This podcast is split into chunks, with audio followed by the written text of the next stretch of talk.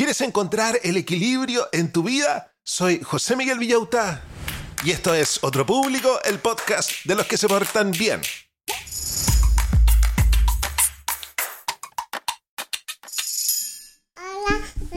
Hola a todos los del podcast, ¿cómo están brochachos? ¿Cómo están brochets? ¿Cómo está la familia Manson, McKinsey, Morgan, Gaga, Pinkett, Smith, Abercrombie and Fitch? Ya estamos a día viernes, comienza el fin de semana, estamos comenzando a darle el puntapié inicial a estos días de descanso. Oye, pero ya se nos está yendo el primer mes del año. Creo que el jueves de la próxima semana comienza febrero. pero todavía queda año. Todavía queda año y si bien este año lo vamos a lograr todo, el tema del podcast este año es trabajar duro y realizarse a través del trabajo duro, ¿cachai? Una cosa súper profunda. A pesar de eso, tenemos que hablar sobre encontrar un equilibrio entre la vida profesional y personal. Porque la única manera de trabajar duro es cuando hay un equilibrio. Hoy día les traigo un libro muy bonito. Es un compendio de muchas ideas que nos servirán para motivarnos a tener una vida mejor. Vamos a hablar de todo, vamos a hablar de la oficina, vamos a hablar de la casa, vamos a hablar de las relaciones. El libro se llama Get Alive, Consíguete una vida. Escrito por Rick Hughes. Él trabajó como coach por más de 25 años y ha trabajado como jefe del servicio de conserjería de la Universidad de Aberdeen, en Inglaterra, y como asesor principal para la Asociación Británica de Conserjería y Psicoterapia. Como siempre, te traigo lo mejor que te creí. Ponga mucha atención porque esto es lo que vamos a aprender el día de hoy. ¿Cómo mejorar tu vida con una buena gestión del tiempo? ¿Qué beneficios tiene cuidar la salud física y mental? ¿Cuál es el efecto de la tecnología en nuestro bienestar? ¿Por qué es vital el tiempo de calidad con los seres queridos? ¿Y cómo lograr un equilibrio entre el trabajo y la vida profesional? Yo sé que estos suenan a temas de perogrullo, pero el punto de vista de este gallo yo lo encuentro súper interesante, por eso les traigo el libro el día de hoy. Pero antes de revisar el libro, vamos a agradecer a todos los que hacen que esta máquina independiente funcione, a todos los patrones que me colaboran todos los meses a través de Patreon para que yo pueda trabajar en esto, para que yo me pueda hacer un sueldo. Quiero decirles, patrones, quiero insistirles que el espacio de coworking silencioso está demasiado interesante.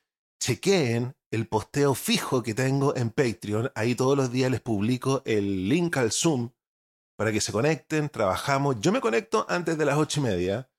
Trabajamos con el método Pomodoro. El primer Pomodoro es alrededor de las 8.20 y el último Pomodoro termina a las 5 de la tarde. Trabajamos en silencio, trabajamos con descansos, conversamos, nos apoyamos Así que conéctense al Zoom, súper simple, súper fácil, lo pueden hacer desde la oficina o desde la casa, van a trabajar un montón. De verdad, yo he sacado un montón de cosas adelante. Generalmente me están quedando tres horas en la tarde para trabajar en proyectos, tres horas que no sabía que tenía. Única y exclusivamente porque estamos trabajando todos en grupo con el método Pomodoro. Cuando se terminan los recreos, todos corremos a la silla, nos vemos en la cámara. Muy choro. Bueno, también le vamos a agradecer a los siguientes emprendimientos de los mismos auditores. En esos momentos en que nuestro hijo no quiere comer, ¿qué creen que nos dirían si hablaran? Hasta que cumplí 10 meses mis padres me alimentaban bastante bien, pero de repente empezaron a ser insistentes con la comida. Después de que terminaba, me pedían una cucharada más y para verlos contentos la aceptaba, aunque después tuviera una sensación de pesadez. Ahora, la hora de comer se ha convertido en un suplicio y se me quita la poca hambre que tengo. La nutrición infantil es un aspecto crucial en el desarrollo de nuestros hijos. Sin embargo, es importante considerar no solo qué comen, sino también cómo lo hacen. Debemos observar las señales de nuestros hijos y hacer que la comida se convierta en un momento de encuentro y de placer.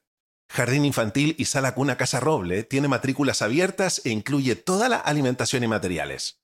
Estamos en Gestrudis Echeñique 485 Barrio El Golf. Contáctanos en jardincasarroble.cl o en nuestro Instagram arroba jardincasarroble. Si quieres avisar en el podcast por una módica suma, comunícate conmigo a través de Instagram. Búscame como José Miguel Villauta.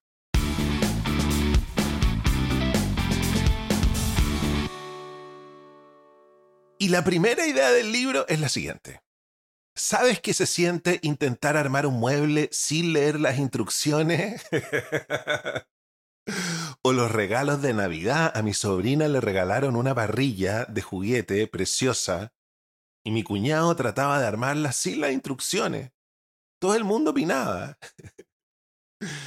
Intentar armar un mueble sin leer las instrucciones es como intentar encajar piezas al azar, perdiendo tiempo y esfuerzo. Pero cuando al fin lee las instrucciones, y estas son claras, todo encaja. Por ejemplo, aunque suene raro, se parece mucho a cómo manejamos las relaciones en el trabajo. En tu futuro laboral, te vas a encontrar con diferentes tipos de personas y ambientes de trabajo. Imagina una oficina donde todos comen juntos o hacen actividades divertidas. Si te sientas solo a comer o no participas en estas actividades, te perderás de conectar con tus compañeros. Y créeme, tener amigos en el trabajo no solo hace que tu día sea más ameno, sino que también te abre puertas para aprender y crecer profesionalmente. Además, no todo es recibir ayuda. También es importante ofrecerla. Si ayudas a tus colegas cuando puedas, no solo vas a mejorar tu experiencia en el trabajo, sino que también crearás oportunidades para ambos. En resumen, entender cómo funciona tu lugar de trabajo y relacionarte con tus compañeros es clave para construir relaciones de trabajo beneficiosas. ¿Alguna vez has pensado en lo genial que sería amar tu trabajo? No muchas personas pueden decir que están totalmente enamoradas de su trabajo. La mayoría de nosotros trabajamos para vivir y no siempre encontramos el trabajo de nuestros sueños. Pero ¿sabías que puedes hacer que tu trabajo actual sea más satisfactorio? Aquí va el secreto. Si haces más cosas que te gustan en tu trabajo y reconoces tus logros, vas a sentirte mucho mejor. La satisfacción en el trabajo viene de tres cosas. Sentirnos validados, completar tareas y sentirnos bien con lo que hemos hecho. Piensa en lo que te hace sentir bien en tu trabajo. ¿Hay alguien que siempre reconoce tu esfuerzo? Intenta trabajar más con esa persona. ¿Hay proyectos que te emocionan?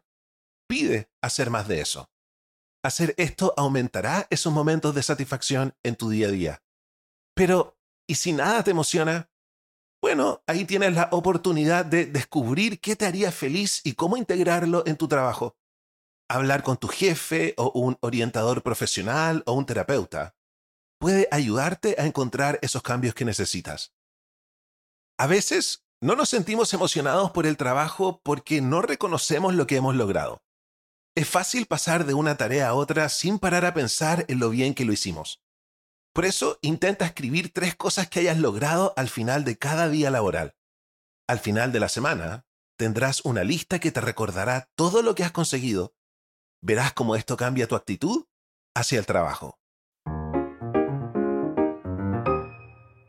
Esa idea anterior de anotar algo que hayamos conseguido en el día en términos laborales yo lo aplico de dos maneras. Tengo un calendario donde puedo escribir y todos los días anoto algo bueno que haya pasado con el podcast. Y en nuestro Discord exclusivo para los patrones hay un canal donde hay que agradecer todos los días por dos cosas. Y la regla es que no se pueden repetir esas cosas y hay que agradecer algo de la vida personal y del trabajo. Miren qué comunidad más nerd. Sigamos con el libro. Imagina que tienes un montón de tareas, tanto en tu casa como en el trabajo, y el tiempo nunca parece ser suficiente. ¿Te suena familiar? La buena noticia es que no necesitas trabajar más horas o perder sueño para terminarlo todo. La clave está en trabajar de forma inteligente y permitir que otros te ayuden.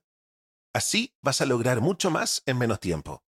Muchas veces intentamos hacer todo solos, tratando de saltar de una tarea a otra según surgen. Pero este enfoque suele dejarnos con un montón de cosas a media y con mucha frustración.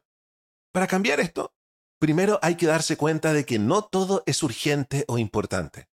Si clasificamos las tareas por prioridades, podemos armar un plan que realmente nos permita terminarlas. Aquí es donde entra en juego el principio de Eisenhower, usado por el expresidente estadounidense. Funciona así. Haz primero las tareas más urgentes e importantes. Luego, programa las importantes pero no urgentes. Para las urgentes, pero no importantes, pide ayuda. y al final decide qué hacer con las que no son ni urgentes ni importantes. Este principio nos enseña una lección valiosa sobre la gestión del tiempo, la delegación. Ser estratégicos con nuestro tiempo también significa reconocer que no podemos hacerlo todos solos y que debemos pedir ayuda. A veces pensamos que nadie más puede hacer el trabajo, pero a menudo es posible entrenar a otros.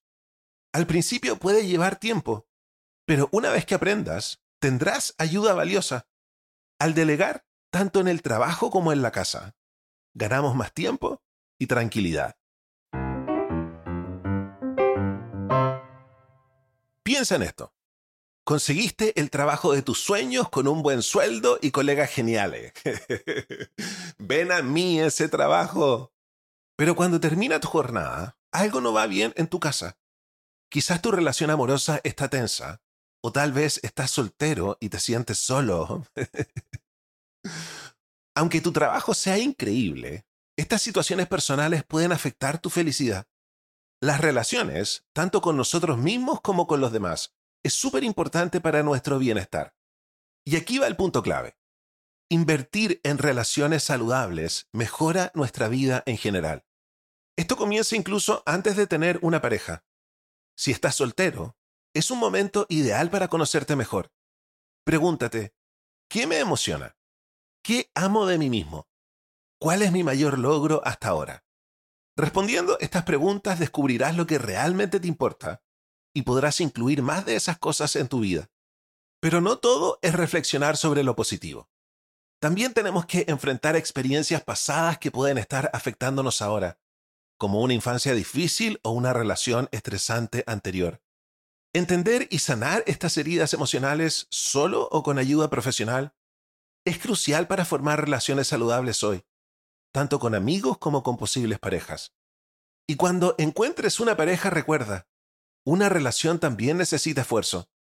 Ambos tienen deseos y necesidades y deben hacer compromisos por el bien de la relación. Construir una relación saludable significa que ambos encuentren satisfacción y que ninguno sacrifique más de lo necesario.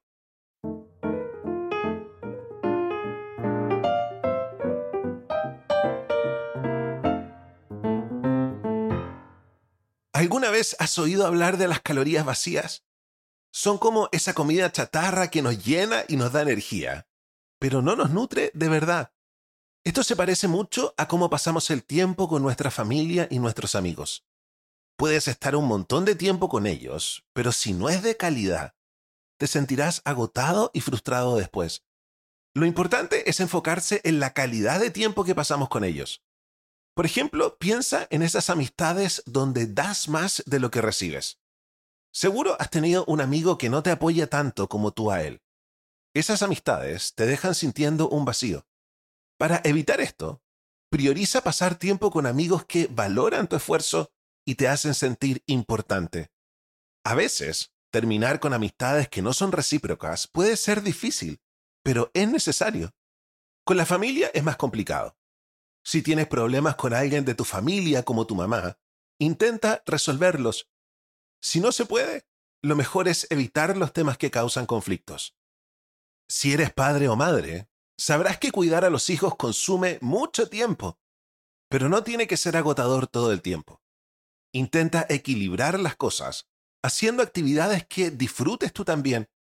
Si te gusta la jardinería, por ejemplo, involucra a tus hijos.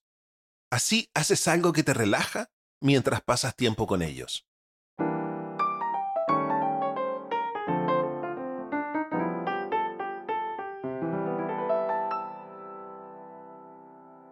¿Te has dado cuenta de cómo tu casa afecta tu ánimo y estado mental? Yo sí, cada vez que voy al baño y veo la pieza desordenada, siento una culpa.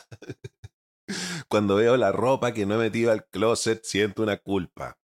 No hace falta un equipo de producción televisiva, como en los programas de Casas Perfectas, para entender que el espacio en el que vivimos realmente impacta nuestro bienestar. Nuestro hogar tiene que ser más que un simple techo debería ser un lugar donde nos sentimos seguros, cómodos y parte de algo. Para algunos eso significa una decoración imposible. Para otros la limpieza es lo más importante. Lo esencial es que tu hogar te haga sentir bien. Pero, ¿qué pasa cuando no vives solo? Ahí es donde las cosas se complican. Porque cada persona tiene sus propias costumbres. Quizás te gusta la tranquilidad después del trabajo, pero tu compañero de casa prefiere tener visitas. O tal vez no te importa dejar los platos sin lavar un rato, pero eso molesta a tu pareja. Estas diferencias pueden causar conflictos. La clave para mantener la paz es el compromiso. Es importante hablar sobre lo que cada uno necesita y encontrar soluciones que funcionen para todos. Otro tema a considerar es el trabajo desde la casa. Aunque suena conveniente, no es ideal para todos. Antes de decidirte, piensa si podrías trabajar efectivamente en tu casa. ¿Tienes espacio y los equipos necesarios? ¿Podrías concentrarte sin interrupciones? Y no olvides el aspecto social. A algunos les hace falta el contacto con los compañeros de trabajo. Después de reflexionar, puedes que descubras que ir a la oficina es la mejor opción para ti.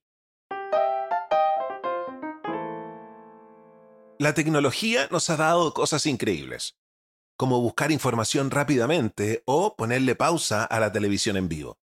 Además, nos mantiene en contacto con amigos y con familiares. Pero estar siempre conectados también tiene su lado oscuro, y es que puede reducir nuestra calidad de vida e incluso dañarnos. Primero piensa en esto. ¿Cuántas veces interrumpes lo que estás haciendo para responder un mensaje? Esto nos quita tiempo de trabajo, de estar con amigos, con la familia e incluso descansar. No todo necesita una respuesta inmediata. Por suerte, la tecnología también nos ofrece formas de controlar estas distracciones. Por ejemplo, puedes desactivar las notificaciones de mensajes y correos en ciertos momentos, como durante la comida o cuando te relajas al final del día. Otro aspecto a considerar es el uso de las redes sociales. A veces la presión de compartir lo mejor de nuestras vidas y seguir la de los demás puede impedirnos disfrutar el momento presente. Las redes sociales también pueden exponernos a la intimidación en línea o hacernos sentir inadecuados si comparamos nuestras vidas con lo que vemos en línea. Esto no significa que tengas que eliminar todas tus cuentas de redes sociales. Muchos tenemos interacciones valiosas con amigos y familias en estas plataformas. La clave es la moderación. Ser consciente de cuándo y cómo usas las redes sociales. Si sientes que te quitan mucho tiempo o te afectan negativamente, decide reducir la frecuencia con la que te conectas. Y la última idea del libro es la siguiente. ¿Sabes? Es súper fácil quedar atrapado en el ajetreo de la vida, con tantas cosas como el trabajo, coordinar las actividades de los demás y mantener nuestras relaciones. Parece imposible tener un momento para nosotros mismos, pero tomarte un tiempo para ti es clave para no agobiarte. Así que aquí va el mensaje principal. Cuidar tu mente y cuerpo te ayuda a manejar mejor el estrés de la vida. A veces, el estrés y la ansiedad son normales, pero se intensifican cuando estamos sobrecargados. Por eso es vital darle prioridad a tu bienestar mental. Haz una pausa en todo y encuentra tiempo para relajarte. Puede ser un baño de tina con burbujas, tocar algún instrumento o dar un paseo largo. Hacer cosas así regularmente mantiene tu mente sana. Y mientras cuidas tu mente, no te olvides del cuerpo. El ejercicio no solo te mantiene en forma, sino que también mejora tu energía, concentración y humor. La Organización Mundial de la Salud recomienda 150 minutos de ejercicio moderado a la semana para adultos y jóvenes. Elige una actividad que disfrutes, sea bailar, kickboxing o cualquier cosa que te ponga en movimiento. Finalmente, después de un día lleno de compromisos y ejercicio y relajación, por supuesto, lo que necesitas es descansar. Dormir unas ocho horas es crucial para tu mente y tu cuerpo. Si duermes poco, te faltará energía y concentración. Para mejorar la calidad de tu sueño, además de ejercitarte y relajarte, trata de evitar el café y el alcohol y crea una rutina antes de dormir. ¿Qué ¿Qué libro más bonito? ¿Qué libro más motivante para este fin de semana? Tenía de todo, ideas de todas nuestras áreas de la vida. Qué bueno, yo por lo menos repasé varias cosas de mi cabeza que espero aplicar esta semana. He estado aplicando mucho eso de tomarme pausas y de relajarme. Y disculpen que insista, pero trabajar con el método Pomodoro, como cada cuatro bloques tienes un descanso de 15 minutos, me veo obligado a hacer cualquier cosa. y me relajo y trabajo caleta durante el día. Bueno, para sacarle mejor provecho a este texto que acabamos de revisar, ¿por qué no vamos con nuestro ranking de las tareas accionables ordenadas por importancia? ¿Qué tarea estará en el número uno, número uno, número uno? En el número 10. Desactiva notificaciones en momentos claves. 9. Elige un ejercicio divertido. 8. Practica actividades relajantes. 7. Delega tareas cuando sea posible. 6. Prioriza tiempo de calidad con tus seres queridos. 5. Usa las redes sociales conscientemente. 4. Resuelve o evita conflictos familiares. 3. Duerme 8 horas al día. 2. Reflexiona sobre tus logros y gustos. Y en el número 1, número 1, número 1, separa claramente el trabajo y la vida personal.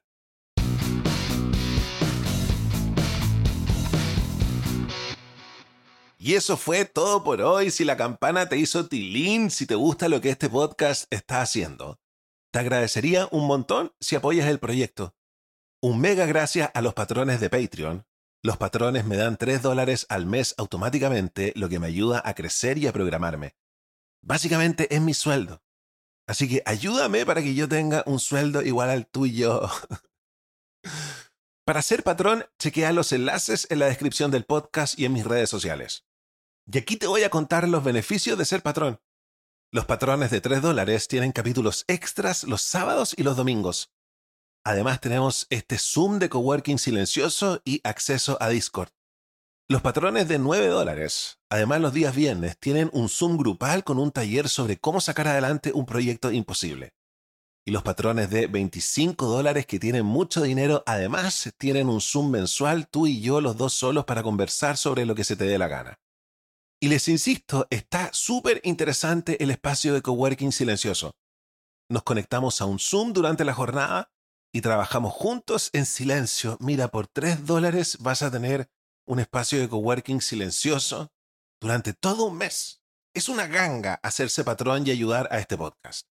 Es una comunidad súper entrete, yo lo paso chancho. Gracias por escuchar, cuídense y hasta el próximo capítulo. Los quiero mucho. Chao, chao.